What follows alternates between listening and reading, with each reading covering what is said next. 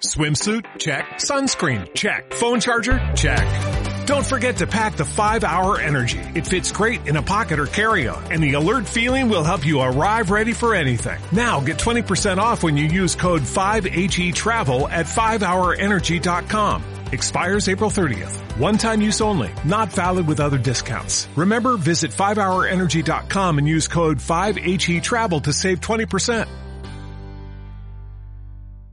Bienvenido a Comunica, tu podcast sobre comunicación.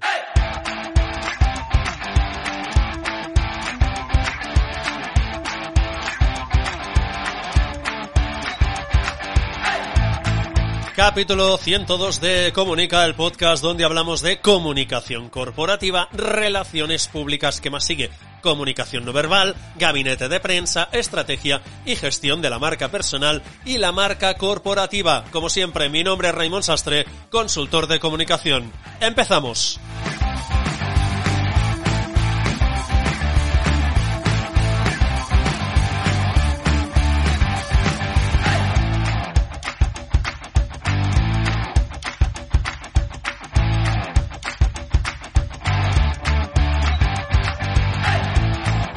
Tal? ¿Cómo estáis? Hoy viernes, nada, ya tenemos, ya, huele a fin de semana. Hoy viernes, 15 de enero de 2021.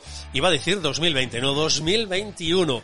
¿Qué tal? ¿Cómo estáis? Espero que la semana os haya ido fantásticamente bien, que hayáis comunicado mucho, eh, que hayáis hecho todo tipo de comunicación, pero ya lo sabéis, no se trata de comunicar más, se trata de comunicar mejor, que no deja de ser un eufemismo para decir parar y pensar. Que es algo que en general no se estila mucho. Y en esta profesión cada vez me doy cuenta que hay gente que hace mucho, pero que no para pensar exactamente lo que está haciendo. Y luego se da cuenta que lo que está haciendo no debería haberlo hecho.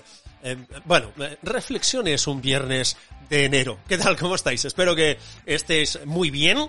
Uh, nada, muy rápido, esta primera parte. Intentaré ir haciendo la corta, lo intentaré, no digo que lo consiga, ¿de acuerdo? Un momento, que me he dejado el móvil abierto y va a empezar a sonar y ya verás. Y la vamos a liar para en este podcast. Nada, voy muy rápido. Nuevo episodio del podcast de comunicación política, ya sabéis que es un podcast que empecé la semana pasada, relacionado, tiene muchos puntos o tiene puntos de conexión con este, pero aquí como no hablo específicamente de comunicación política y tenía ganas de hablar de comunicación política, bueno, los argumentos que os di la semana pasada, he empezado un nuevo podcast, lo encontrar de momento en Evox y en Spotify. Voy a ir ampliando plataformas, por eso no os preocupéis. Pero ya tenéis el segundo capítulo de comunicación política. En esta ocasión hablo, charlo o entrevisto, da igual, a Verónica Crespo. ¿Y quién es Verónica Crespo? Pues una persona que vale mucho la pena escuchar. Primero porque es la directora de la revista COP, aquellas personas que se dediquen o les guste la comunicación política, no hará falta que les diga mucho más. La revista COP es la revista que publica la Asociación de Comunicación Política de España, que es un referente en el sector y digamos que es una revista mensual y todos estamos siempre pendientes, es gratuita, la tienen en PDF, tienen el histórico en su web, o sea que podéis ir a visitarlo, que vais a encontrar la revista allí, además anteriormente tenía el nombre de el molinillo y vais a encontrar los números anteriores. Bueno, que tenéis una cantidad de recursos muy buena y espectacular y además en cada número escribe gente buenísima. Y vale mucho la pena, de verdad os lo digo. Y además, digamos que el tema de comunicación institucional lleva muchos años llevando la comunicación de un ayuntamiento en España y sabe mucho. Y nada, en esta conversación, pues básicamente hablamos de la revista ACOP, que lleva un par de meses o tres ella siendo la directora, y también hablamos de comunicación institucional, que es algo que a mí me gusta mucho, y también me gusta mucho ver que coincidimos en bastantes ideas sobre cómo hay que gestionar la comunicación política, que siempre es un pequeño debate que tengo con algunos de mis clientes, que ya sabéis que algunos son partidos políticos. Bueno, dicho esto, ya está, cierro esta carpetita, este, esta referencia comunicación política, nuevo episodio, episodio número dos, escuchadlo, está muy bien, a quien os guste, ¿eh? no, no estáis obligados, ya lo sabéis, aquí estamos cada semana también. Y nada, recomendación. Va a ser un poco tonta, un poco chorra, si me perdonáis la expresión, y es que os voy a, a ver, os voy a recomendar trabajar con una pantalla grande. Eh, perdón, pero qué chorrada de recomendación es esta. Eh, vale mucho la pena, de verdad, eh. Yo no la había hecho nunca, estas navidades, estos reyes, se ve que me he portado muy bien, y alguno de los reyes me ha dejado un pantallón grande, no me quejo porque es de 27 y lo tengo en mi despacho. Y estoy empezando a probar esto de trabajar con pantalla grande. De momento tengo la pantalla pequeñita del portátil, que por decillo lleva dos años y me ha salido rana porque me está dando uno de problemas con el ventilador que da gusto, pero bueno, cosas que pasan. Y a lo mejor un día de estos me lo tengo que cambiar, y luego con la pantalla grande de 27, y estoy haciendo pruebas, porque todo el mundo, no, con dos pantallas se incrementa la productividad y eres más eficiente y trabajas mucho más, bueno, todas estas cosas que se dicen, yo estoy haciendo pruebas. Si alguien de la audiencia, de la comunidad, tiene experiencia trabajando con dos pantallas y sabe qué sistema le va mejor, Genial. Yo, por ejemplo, ahora mismo que estoy grabando el podcast, en la pantalla del portátil tengo el Audacity, que es con el que grabo el programa directamente en el portátil, y así voy viendo cómo se va grabando. Y luego en la pantalla grande, como soy mío, me va muy bien uh, tener el guion del programa de hoy. No sé, es la primera prueba que hago así y voy a probar a ver qué, qué tal. Repito, si alguien de la comunidad sabe eh, estrategias o qué le va mejor, ¿no? Yo en la pantalla grande tengo esto y en la pequeña tengo esto. Oye, mira, yo estoy por probar y ir probando cositas. De momento casi estoy trabajando exclusivamente en la pantalla grande porque lo veo todo más grande y es fantástico. Y la verdad es que volver a pasar una pantalla pequeña es un poco rollo. Bueno, va, dicho esto, no me enrollo más. Recomendación, lo que os digo, trabajar con pantalla grande siempre que podáis. No siempre se puede, pero siempre que podáis, eh, pues hacedlo. Ya está simplemente. Si tenéis unas próximas navidades o un aniversario, pedíos una pantalla grande que, que puede funcionar.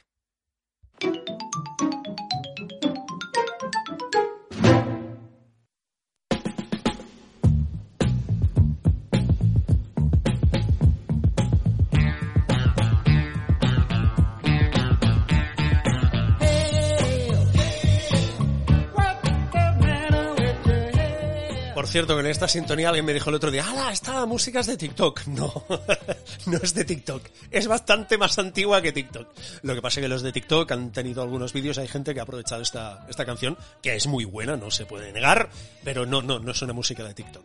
Bueno, eh, por cierto, eh, desde aquí, no sé, mensaje a, la gente de Caviar por si quieren hacer el, el debate, que ya lo van teniendo, ¿eh? Cada, cada semana. A día de hoy, para mí, y os lo digo en serio, ¿eh? TikTok es la única red social donde me divierto. Os lo digo en serio, es la única donde me lo paso bien. Instagram está muy bien para ver fotografías y bueno, según qué perfiles vas siguiendo, pues es interesante lo que van publicando, sobre todo también la parte de, de stories. Facebook, sinceramente, creo que hace semanas que no entro y os soy muy sincero, no, no entro casi nunca ya. En Twitter sí que voy entrando porque me gusta mucho el debate. Además, la comunidad que tenemos allí, uh, o la que sigo y la que está creada alrededor de comunicación y comunicación política es muy interesante. Hay gente muy, muy, muy interesante. Si os interesa saber perfiles de comunicación política, mirad mi perfil y ved a la gente que voy siguiendo hay gente que es muy referente. Y si no, un día, oye, pues en este podcast o en el otro hacemos un pequeño listado de gente de referencia a seguir en Twitter en comunicación política. Ya os aviso que hay muchísimas mujeres, ¿eh? Uh, por extraño que parezca y por raro que pueda parecer, las mujeres también se dedican a esto, sí. Bueno, va, eh, que me lío. Y ya está, simplemente os quería hacer este, este comentario. Venga, lío, que, que me voy por cerros de Úbida y hablo demasiado. Caray, que luego me lo dice mi madre. Es que no me escucha nunca el podcast. Bueno, mamá, tú no eres el público de interés de este podcast, pero no pasa nada. El amor de madre siempre está ahí. Venga, como veis en el título, cinco tipos de comunicación y van a ser muy fáciles de entender, ya lo veréis, ¿eh? Pero es que a veces hay que eh, poner las cosas así de fáciles o sencillas o, o asequibles para que tengáis uh, una idea, os podáis organizar un poquito mejor, ¿vale? ¿Cuáles son estos tipos o estos cinco tipos de, comunicación? Básicamente esto está altamente o está estrechamente o básicamente está relacionado con todo el tema de las percepciones, que ya sabéis que en el mundo de la comunicación es con lo que jugamos. ¿Qué son las percepciones? Pues algo intangible que se percibe por los sentidos y que ayuda a la persona que percibe ese mensaje a construir una idea, en este caso que nos ocupa en este podcast, a construir una imagen de marca. Por lo tanto, todo lo que percibe por los sentidos vuestro cliente, vuestro proveedor, cliente potencial, eh, vuestros todos los públicos de interés, medios de comunicación, bla, bla, bla, ciudadanía en general, vuestros trabajadores, eh, vuestros socios, etcétera, etcétera, etcétera. Todo lo que perciben por sus sentidos en referencia a vuestra marca ayudan a ir construyendo esta imagen de marca. Por lo tanto, ¿cuáles son estos cinco tipos de comunicación de los cuales vamos a hablar hoy? Pues básicamente relacionados con los cinco sentidos. Cinco sentidos. Ahora, que lo estaba diciendo mal. Por lo tanto, estamos hablando de comunicación visual, comunicación auditiva, comunicación olfativa, comunicación táctil y comunicación gustativa. Bueno, y esto existe, bueno, sí y no. Os lo digo, los de marketing se lo han inventado simplemente haciendo lo mismo, pero poniendo marketing al principio, pero no entiendo por qué le ponen marketing cuando se trata de comunicación. Bueno, em, aquí cada uno tira barre para casa, ya está. Nos vamos a la comunicación visual. Ya veréis que es muy simple de, de entender. Se trata de todos aquellos mensajes que nuestra marca lanza, emite, ¿vale? Hacia nuestro cliente, cliente potencial, eso, esos públicos de interés, ¿vale? Y que percibe, esa es la palabra clave, que percibe por los ojos. Es decir, ¿de qué forma mi marca le llega por los ojos? Sé que es una pregunta que puede parecer tonta, pero ayuda a ver si tu marca es más o menos completa o si tiene en cuenta los distintos sentidos por los que puede ser percibida y evidentemente en los distintos sentidos ayuda a ir construyendo esta imagen de marca, como os digo. Si os ven, os perciben, si os oyen, os perciben, si os catan, os pueden probar, también os perciben y todo eso ayuda tanto, es interesante intentar abarcar el máximo posible, sin pasarse. Si no se adapta a, vuestro, a vuestra marca, no lo hagáis. Bueno, comunicación visual. Como os digo, ¿de qué forma mi marca le llega por los ojos? Ejemplo, simplemente para que lo veáis. Logo, colores corporativos, eh, cómo vestimos, en caso de, por ejemplo, de marcas personales, o si eres representante o representas alguna, alguna marca, es decir, el aspecto en general, la apariencia del negocio, esto también entra por los ojos. Cuando entras en una tienda, la tienda está hecha un desastre, lo primero que piensas es, mala imagen, no me gusta esta tienda, al menos de entrada. Y eso es lo que tenemos que evitar. También el contenido, contenido en texto, se lee, por, tanto, se, por lo tanto se percibe por los ojos. El vídeo, evidentemente, también lo percibimos por los ojos. Las imágenes, las infografías, por ejemplo, Instagram, Twitter, Facebook, todas las redes sociales son eminentemente visuales. Los emails también se leen, no dejan de ser texto. Eh, mensajes de WhatsApp, mensajes de Telegram. Un ejemplo, ¿cuántos malos entendidos ha habido porque habéis recibido o enviado un mensaje de texto que luego no se ha interpretado o el tono no se ha, interpretado correctamente. Es que yo te lo decía en broma, ah, es que yo me lo he tomado en serio. Bueno, pues ahí hay un fallo de, de, este tipo, este canal de comunicación o, este, o esta tipología de comunicación, como es la comunicación visual. Después está el lenguaje o comunicación, o mejor dicho, la comunicación no verbal, sobre todo este cómo se expresa tu cuerpo mientras estás hablando que luego un día de estos ya hablaremos, ya intentaré traer a alguien que sepa mucho de comunicación no verbal y, ya veréis cómo en el momento que vosotros decís algo y vuestro cuerpo dice lo contrario, es cuando a la otra persona le, saltan las alarmas, hay algo que no cuadra, lo que os he comentado alguna vez de eh, disonancias eh, de comunicación, disonancias cognitivas, es algo que es una luz roja, hay algo ahí que no, que no encaja, esto que me está diciendo no termina de ser del todo, del todo cierto. Otro elemento que también comunica en esta comunicación visual, en esta parte visual, es el, packaging, el paquete, cómo está envuelto el paquete de producto que tú envías a tus clientes. ¿De acuerdo? Y podríamos seguir la lista, pero no me quiero alargar más. Nos vamos al segundo tipo. ¿Cuál? Por ejemplo, la auditiva. ¿Qué nos tendríamos que preguntar? Es todo aquello que nuestra marca emite y nuestro público de interés percibe por los oídos. Lo mismo de antes, pero en lugar de verlo, lo oímos. Por lo tanto, la pregunta es de qué forma mi marca le llega por los oídos. Ejemplos. Bienvenidos al mundo del podcasting. Es que esta es la gracia. Ah, también algún tipo de, vídeo, como os decía. Ah, los vídeos mayoritariamente son visuales, pero hay algunos vídeos que están muy pensados sobre todo pasa mucho en el mundo del podcast que simplemente se traslada el audio, por ejemplo, a YouTube y se pone algún tipo de eh, imagen para apoyar, eh, para que no sea, no sea una pantalla, una pantalla en negro, por ejemplo. Nuestra voz también comunica y se escucha, no se ve, se escucha, se percibe por los oídos.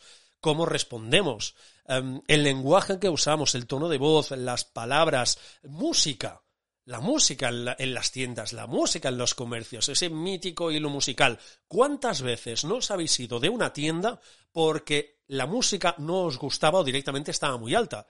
Es decir, estaba fallando la comunicación auditiva de esta marca y os ha hecho echar para atrás, salir de la tienda, que no os gustara, etcétera. A mí me ha pasado muchas veces y creo que en esto no soy un bicho raro. Puedo ser bicho raro en otras cosas, pero en esto creo que no y os habrá pasado en distintas ocasiones. O incluso, ya recuperaríamos un momento la parte visual, la luz los colores, que a lo mejor entras en alguna tienda y tienen unas luces de neón muy brillantes y te puede llegar a molestar a los ojos. Hay personas a las que nos molesta hasta cierto punto la luz y, nos puede echar para atrás a la hora de entrar en una, tienda, ¿vale? Venga, nos vamos a otro. Comunicación olfativa. Que esto seguramente, si lo buscáis por internet, vais a encontrar muy poco, pero si buscáis marketing olfativo, va a aparecer mil cosas. A ver, si me perdonáis la crítica, ¿eh? el, marketing, marketing olfativo como tal no existe. O sea, marketing olfativo no existe. Porque de lo que se trata es de emitir un mensaje y que sea percibido por la nariz. Y que ese órgano perciba un mensaje. Y los mensajes son cosas de comunicación, no cosas de marketing. Pero bueno, entraríamos en otro debate que a lo mejor no toca. Pero básicamente muchas veces veréis que la gente de marketing, y eso me quito el sombrero, lo hacen de maravilla, se apropian de conceptos e ideas de otras áreas que pueden ser, podemos tener más o menos eh, puntos de conexión, como es el marketing y la comunicación, pero hay que reconocer que esto lo han hecho muy bien y se han apropiado de elementos de la comunicación, le han puesto el palabrejo marketing, que evidentemente tiene muy buena percepción, tiene muy buena imagen y reputación entre la población, sobre todo en el tema de los negocios, porque se iguala marketing a vender. Y lo han hecho muy bien. Vamos a hablar de marketing olfativo. No, no, si el marketing olfativo no existe. Existe la comunicación olfativa. Es decir, que transmites a través del olor, que puede percibir tu público de interés a través de la nariz. Bueno, no me lío en este debate, que si no me caliento mucho y a lo mejor me creo algún que otro enemigo. No, hombre, yo creo que es un debate muy sano también. Por ejemplo, ¿cómo hueles tú? Es que es algo tan simple como ¿cómo hueles tú? ¿Qué colonia te pones? ¿Gusta, no gusta? ¿Se adapta a ti? Tu negocio. ¿Cuántas veces os he hablado de Nespresso? Nespresso es una tienda, es un negocio, es una marca que tiene muy en cuenta el olor de sus tiendas. Fijaos, entrad en una tienda cualquiera que vendan café, y evidentemente si es un café bueno va a oler muy a café, y entrad luego en una tienda de Nespresso. Entrad, veréis el olor que hace en las distintas tiendas yo al menos siempre he percibido el mismo olor. Al, menos en Cataluña, en España, me he encontrado siempre el mismo olor. Desconozco si en el resto de países eh, hace el mismo olor o no, o, entre comillas se adapta un poco a los gustos, a los gustos locales. No lo sé, pero fijaos, las tiendas de Nespresso hacen un olor especial. Incluso podríamos ir más allá y es cómo huele tu producto. Imaginaos a alguien que recibe un producto y lo abre imaginaos que no solo te curras la parte de el envoltorio, el packaging, ¿de acuerdo? Sino que además te curras el olor que debe hacer ese producto al abrirlo. Evidentemente, cuando hablamos de colonias o hablamos de velas aromáticas o otro tipo de productos, esto es más fácil porque es en sí el producto, tiene que hacer buen olor. Pero imaginaos otro tipo de producto, yo qué sé. Imagínate que abres, te compras un móvil nuevo, te compras un producto nuevo de estos tecnológicos, lo abres y huele a nuevo o como pasa cuando te vas a comprar un libro que acaba de salir y es nuevo, tiene un olor concreto. Esas páginas, esas hojas, ese libro, ese papel tiene un olor muy especial, muy concreto. Bueno, a lo mejor podrías potenciar ese tipo de olor. Ya sé que nos vamos mucho más allá para negocios pequeños, y hombre, yo este tipo de inversión no lo puedo hacer, lo sé, simplemente que lo tengáis en cuenta, ¿de acuerdo? Y nos vamos a la comunicación táctil, es decir, de qué forma mi marca le llega por el. En las marcas personales esto, entre comillas, es muy fácil. Cuando encajáis la mano. Cuando dais las manos, ah, hola, ¿qué tal? Y os dais la mano, em, eso transmite, eso comunica. Y si no, fijaos y haced un ejercicio. En lugar de encajar una sola mano, encajad las dos. Es decir, no, le deis las dos manos por el mismo sentido. Sería una tontería y os mirarían como, eh, esta persona está un poco loca. No, es, le des la mano y le movéis la otra. Es como si, quisiera, como si quisierais hacer un, como un paquete o, resguardar su mano, le dais las dos manos y, y, veréis que esa persona os va a recordar mucho mejor que no solo si le dais la mano. Y no solo eso, que esto lo veréis seguramente muchas veces en los políticos, y yo lo reconozco, yo lo recomiendo en muchas ocasiones. En el momento en que encajéis la mano, con la otra, eh, tocad el antebrazo de la persona. Cógetselo, sin apretar, ¿eh? simplemente que note que, que está ahí vuestra mano y se crea un clima más de eh, más íntimo, más personal y vais a conectar mucho mejor con esa persona. Pues eso es comunicación táctil y este tipo de cosas hay que tenerlas en cuenta, sobre todo si lo que te interesa es vender, etcétera, etcétera, mejorar las relaciones, que en comunicación es algo muy, muy importante. Pensad, por ejemplo, en a la hora de vender un producto. Eh, me vuelvo al tema tecnológico, eh, que, puede ser más fácil de, ver y, y, seguramente os ha pasado algo, algo similar. Cuando os compráis un móvil, ¿verdad que no solo compráis el móvil, sino que lo tocáis, sobre todo por la parte de atrás. Tocáis ese móvil y ves que es liso, que tiene un tacto agradable, básicamente frío, es lo que tiene que sea de metal, pero os gusta ese tacto, sobre todo que sea fino, etcétera, y que no haya ningún obstáculo por allí. Imaginaos si os compráis un móvil, hacéis esto, y en lugar de ser completamente liso, os encontráis algún tipo de obstáculo o algo que no es exactamente liso.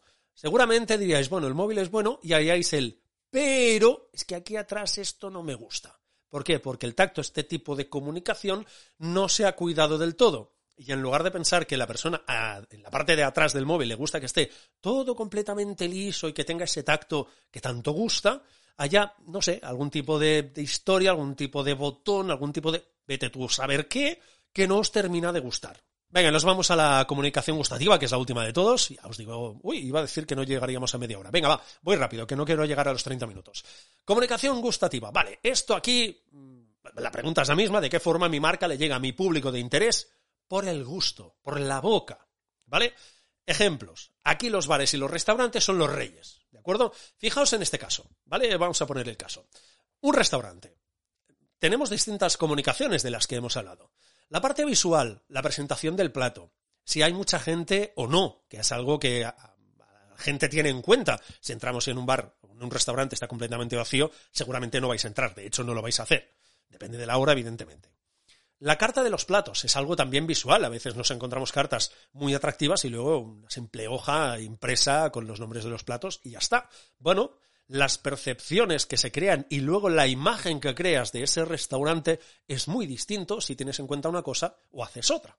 Los cubiertos también. No es lo mismo que tener unos cubiertos que, bueno, no sé, normalillos, incluso de plástico, que entonces la percepción ya es negativa y por tanto la imagen es negativa, sino que encima, pues no sé, sean bonitos, sean de calidad, la percepción, la imagen que se crea de ese restaurante mejora.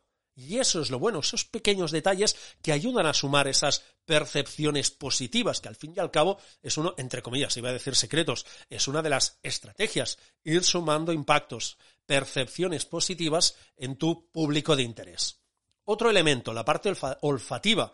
Evidentemente, estamos en un restaurante. El olor de la comida. Si entráis y huele a comida y os gusta, eso es fantástico por el restaurante. Si entráis y huele mal, lo que vais a hacer es dar media vuelta ¿No os ha pasado alguna vez que entráis en un restaurante, que sea de vacaciones, que seguramente es donde nos da más tiempo a ir probando restaurantes y ahora, este no me gusta, voy a, yo qué sé, estáis dando la vuelta para mirar cartas, menús, lo que sea, un fin de semana, y vais probando, vais probando, y entráis en algunos restaurantes y, no sé, o, huele mucho a lo que aquí conocemos como fritanga, es decir, mucho frito, eh, carne frita, todo frito, y que deja ese olor en el ambiente que no gusta. Esto hay que tenerlo en cuenta a la hora de trabajar la comunicación de tu marca, porque, como os digo siempre, absolutamente todo comunica. Y cuando digo todo comunica, es que todo comunica. Hagas o no hagas, comunicas permanentemente, 24 horas al día, 7 días a la semana, cada día del año. No dejas nunca de comunicar aunque no seas consciente de ello. También tenemos la parte auditiva, es decir, si hay música, si no hay música, un poco el ejemplo que poníamos antes, es decir, si hay mucho ruido de platos y os molesta, si hay música y os molesta esa música, o por el contrario, os gusta, o si hay mucho ruido, si hay la televisión puesta, etcétera, etcétera, etcétera. ¿De acuerdo? Y luego está la parte táctil cubiertos y el tacto, como decíamos antes, es un cubierto muy bueno, es un cubierto de plástico, el tacto es distinto y la percepción que tienes de ese restaurante, por lo tanto, de esa marca, es muy distinto. No es lo mismo que te pongan un cubierto de plástico, que es bueno, ostras, pues yo pensaba que sería otra cosa, percepción negativa, a que sean unos cubiertos muy buenos, que te quedas, ostras, por un menú, pues no está mal el tipo de cubiertos que te ponen, me gustan mucho, son muy elegantes, lo que sea. Y luego no, entramos en la gustativa, que era un poco en el apartado en el que estábamos, y es, por lógica, el sabor de los platos. Los platos están buenos, los platos están malos. ¿Esto ayuda o no ayuda a crear una percepción y por lo tanto una imagen del restaurante? Evidentemente que ayuda. Y todo el resto también. Muchas gracias por escuchar el podcast a través de Spotify, de Evox, de Google Podcast, de Apple Podcast, de Podimo, todos los sitios donde estamos. Gracias también, muchísimas gracias por suscribiros al podcast en todas estas plataformas. Descansad mucho este fin de semana. Nos escuchamos la semana que viene, como siempre. Y recordad, no se trata de comunicar más, se trata de comunicar mejor. Que viene a ser sentarse y pensar. Ya está, sentarse y pensar, sentarse y pensar.